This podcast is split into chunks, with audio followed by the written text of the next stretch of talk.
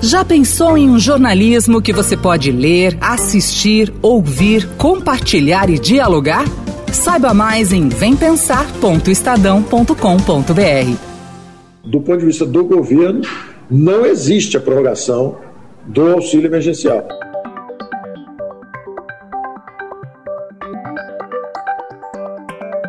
Esse é o ministro da Economia, Paulo Guedes, confirmando que a intenção do governo é a de não renovar o auxílio emergencial para o próximo ano. No evento promovido por uma empresa de investimentos, o titular da pasta afirmou que existe pressão política pela manutenção do benefício, que só será pensada se houver uma segunda onda da Covid-19. É evidente que há muita pressão política para isso acontecer. Se houver uma evidência empírica, o Brasil tiver de novo mil mortes, tiver uma segunda onda efetivamente, nós já sabemos como reagir, nós já sabemos programas que funcionaram melhor.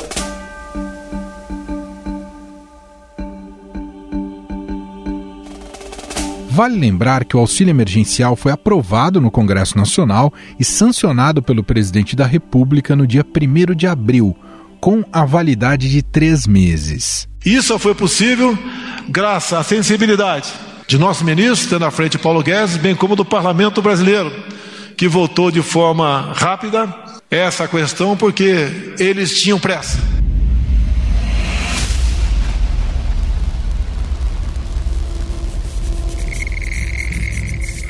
O benefício visa auxiliar aqueles que perderam seus empregos na pandemia ou fazem parte de algum programa social. No início, o governo queria um valor de 300 reais, mas, em um acordo com o Congresso, os brasileiros passaram a receber 600 reais. Apoiar a assinatura do decreto de prorrogação por mais dois meses do auxílio emergencial de 600 reais aos brasileiros vítimas da pandemia. Com o agravamento da pandemia, o auxílio emergencial foi prorrogado até o fim do ano, mas com valor reduzido para 300 reais. Não é um valor o suficiente, muitas vezes, para todas as necessidades, mas basicamente atende.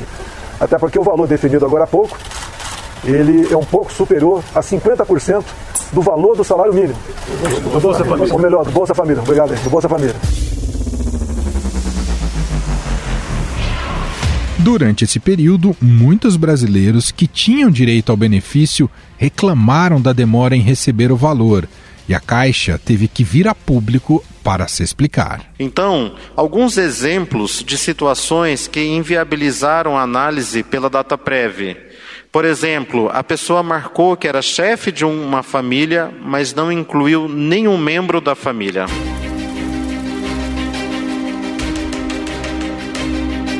Desde seu início, em abril, até agora, o auxílio emergencial beneficiou 118 milhões de pessoas de forma direta ou indireta, ou seja, mais de 50% da população brasileira. Mesmo com a possível chegada de uma segunda onda, que pode durar até o ano que vem, o ministro Paulo Guedes acredita que não será necessário pagar o auxílio. Vamos observar, já estão querendo dizer que a doença já está aqui, não é o fato. O fato é que a doença cedeu substancialmente.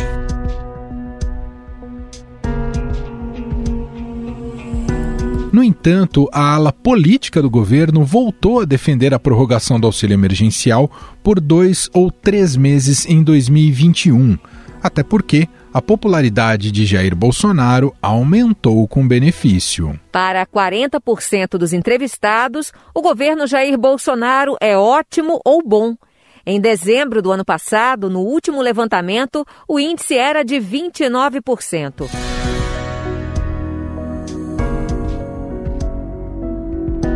Mas qual o impacto econômico e social para o país com o fim do auxílio emergencial? Segundo projeções da FGV Social, a partir de dados da PNAD Covid do IBGE, com o fim do benefício, o número de pessoas consideradas pobres passará de 50 para 66 milhões. Esse contingente da população passará a viver com menos de 522 reais ao mês, em média.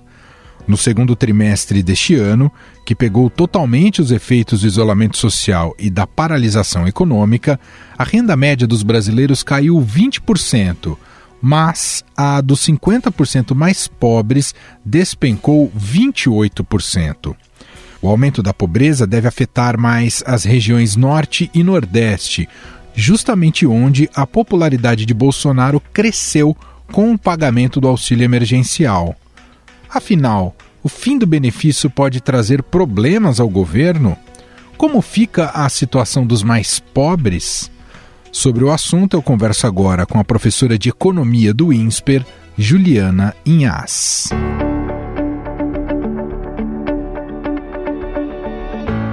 Tudo bem, professora? Muito obrigado por nos atender.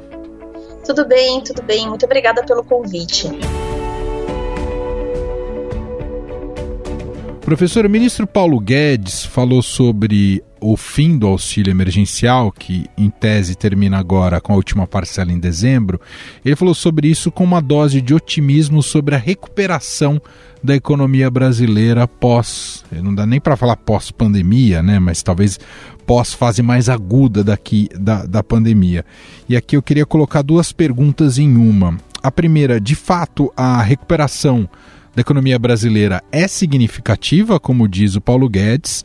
E a segunda pergunta, se com uma possibilidade de uma segunda onda, ah, e o próprio Paulo Guedes comentou um pouco sobre isso também recentemente, não há saída para o governo que não seja em pensar uma prorrogação para esse auxílio? Bom, acho que primeiro a sua primeira pergunta é excelente porque a gente de fato tem que pensar se essa recuperação econômica do Brasil ela é consistente e se de fato é uma recuperação econômica, né? Quando a gente olha aí o que tem acontecido nos últimos meses e também olhando um pouco para o Brasil antes da pandemia, o Brasil já não vinha num, é, numa condução econômica tão favorável. A gente já tinha grandes dificuldades para voltar a crescer. O que a pandemia faz é jogar o Brasil ainda mais para baixo nessa nossa régua de crescimento. Então, o Brasil passa a não só não crescer, como começa a diminuir, né? Então, o nosso PIB esse ano vai é, ter uma taxa de crescimento negativa, o que mostra essa diminuição.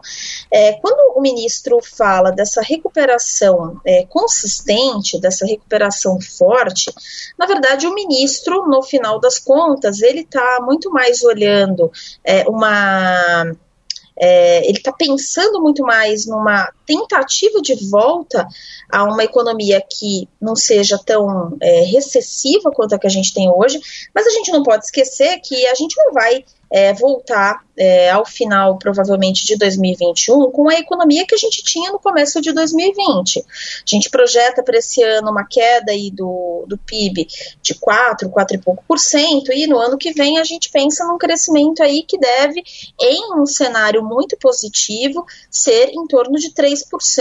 Então, primeiro que essa recuperação ela não é tão vigorosa. A gente, na verdade, ainda vai ter uma herança da pandemia em cima dessa nossa mesa, que a gente vai ter que aprender a lidar. Então a economia não está crescendo tanto. Né? É, a gente tem ainda sérios problemas. A gente vai trazer uma memória é, dessa pandemia, tanto do lado econômico quanto do lado social. Então, emendando na sua segunda pergunta, é, tirar o auxílio, né, o, pensar em outras formas de de socorrer essa economia é importante porque, primeiro, provavelmente as pessoas vão precisar ainda de algum tipo é, de auxílio. A gente não está falando necessariamente do auxílio emergencial, mas elas vão precisar ser assistidas de alguma forma.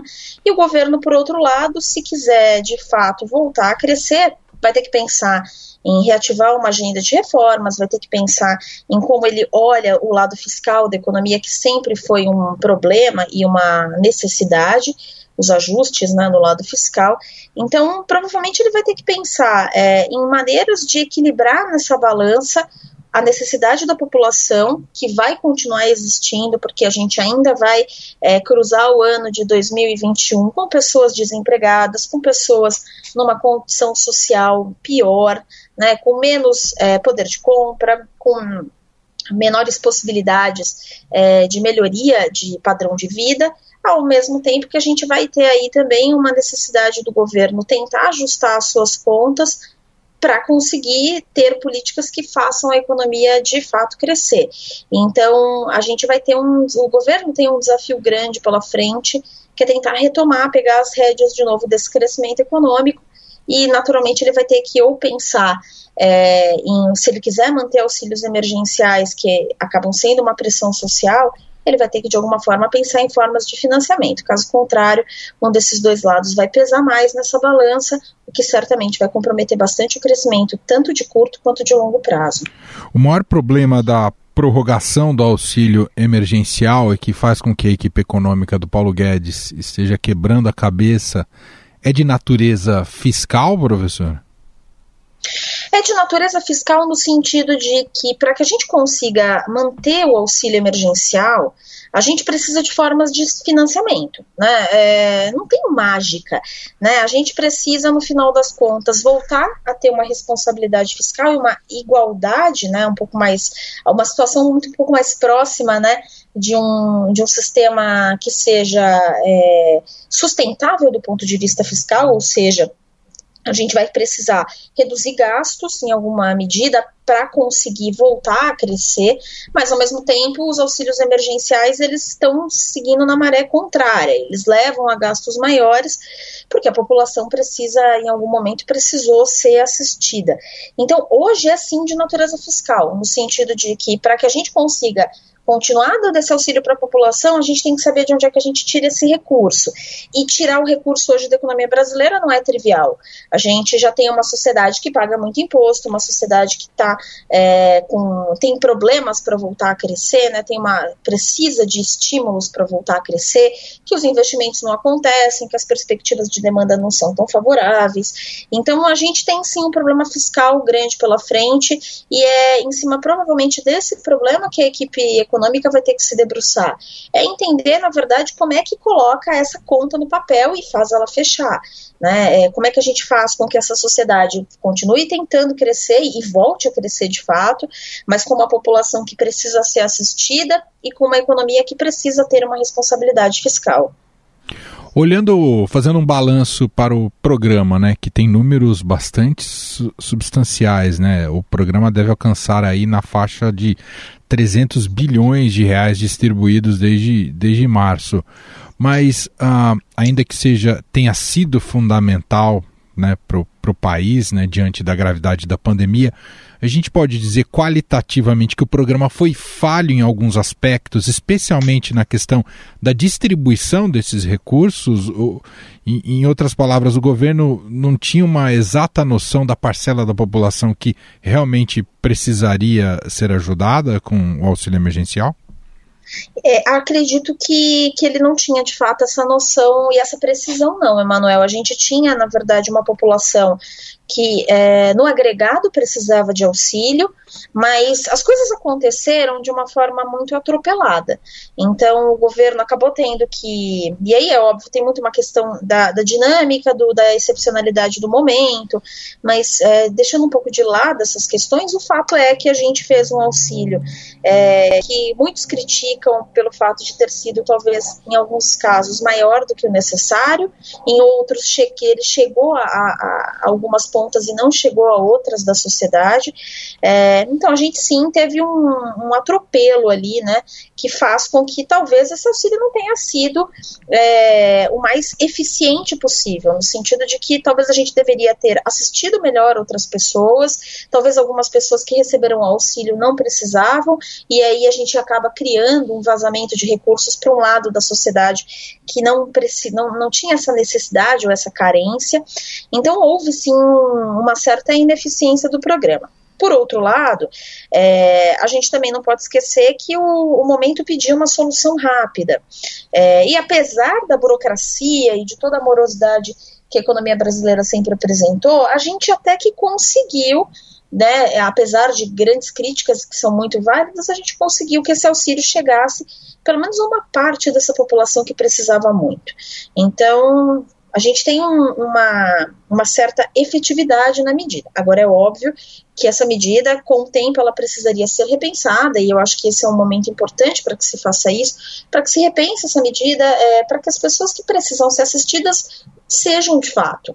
Né? E a gente não tenha esse grande vazamento de recursos, porque de fato a gente está falando de 300 bilhões é, nesse ano, e a gente sabe que o déficit é, do Brasil esse ano deve chegar a casa de 700 bilhões. Então a gente está falando aí de uma fatia considerável de gastos que foi efetuada, que tem um custo social extremamente elevado, não só hoje, mas daqui para frente. Então, sim, é necessário a gente talvez repensar bastante como esse auxílio acontece e a forma como ele é colocado em prática. Para a gente finalizar, professora, é, seria exagerado desenhar um quadro muito drástico para o Brasil no início de 2021, visto que a pandemia está longe de ser controlada. A gente tem um nível de desemprego aí perto dos 14% e esse índice deve subir, porque muita gente que está inativa não está não, não tá nessa conta. Há, há, especialistas que já apontam aí que possa estar tá na casa dos 20% de desemprego no Brasil. E somado a isso, algumas pressões inflacionárias que temos já observado, isso pode se amplificar para o ano, ano que vem. Ah, o, o Brasil pode abrir 2021, não sei se no fundo do poço, mas em grandes dificuldades, professora? A gente pode sim, Emanuel. Infelizmente, o que a gente tem hoje é um cenário no qual a gente, um desenho né, de economia brasileira que não conseguiu ainda voltar a crescer, então a gente ainda traz muito forte é, a, a, o histórico, não só da pandemia, mas o histórico recente da economia brasileira, de políticas é, que não foram tão acertadas e, e, uma dificuldade de colocar reformas em prática, de colocar reformas, inclusive, até para serem debatidas, né? Então a gente pode sim, infelizmente, começar o ano numa situação que não é tão favorável. Porque quando a gente olha hoje a economia brasileira, a gente ainda não saiu da pandemia, a gente ainda está é, tá numa primeira onda que eventualmente começa a se emendar numa segunda, então a gente pode ter um quadro de agravamento social maior, como você mesmo ressaltou, a gente tem um desemprego muito elevado e esse desemprego pode sim estar subestimado, porque muita gente ainda recebe o auxílio, então muita gente ainda não se declara ou não busca com tanto afinco novas colocações, e isso pode começar a mudar a partir do momento em que os auxílios deixarem de acontecer. É, e isso pode sim agravar uma economia que já tem pressões inflacionárias que vêm é, tanto do cenário doméstico quanto do cenário externo. Então, a gente está falando, no final das contas, de uma população que pode é, romper o ano de 2021 com uma inflação alta, um pouco mais alta do que essa que a gente tem hoje, mas talvez não alta a ponto de ser uma inflação dramática, mas uma inflação que pega em grupos que são extremamente caros, custosos socialmente, que é o grupo alimentação, o grupo saúde, o grupo habitação. Então a gente pode ver uma fatia grande da população, que é aquela população que tem menos renda, sofrer muito mais é, com o agravamento aí das, das, das diferenças né, na distribuição de renda. Então, a gente pode virar um ano de 2021 com uma economia que não apresenta tantas perspectivas de crescimento, porque a gente ainda não consegue entregar a lição de casa que a gente deveria, que é uma economia que pelo menos pensa em reformas, que olha para o futuro de uma forma mais é, ajustada do ponto de vista fiscal. Então a gente pode sim estar, tá, infelizmente, caminhando para um cenário que não é favorável, para um cenário que é um, um, um cenário difícil, especialmente para uma parte significante da população que ganha menos, que tem qualificação menor, que precisa de, de auxílios é, mas que talvez precise muito mais de uma economia ajustada, de uma economia que cresce, de uma economia que fornece oportunidades, do que de uma economia só que assiste essa população, que ajuda essa população, sem uma, uma mudança de fato estrutural daqui para frente. Muito bem, nós ouvimos a análise da professora de economia do INSPER, Juliana Inhas, gentilmente atendendo aqui a nossa reportagem. Muito obrigado, viu, professora? Eu que agradeço, é, deixo a vocês um abraço. Estadão Notícias. Estadão Notícias desta quarta-feira vai ficando por aqui. Contou com a apresentação minha, Emanuel Bonfim, produção de Gustavo Lopes e montagem de Moacir Biasi. Diretor de jornalismo do Grupo Estado é João Fábio Caminoto. O nosso e-mail podcast@estadão.com. Um abraço para você e até mais.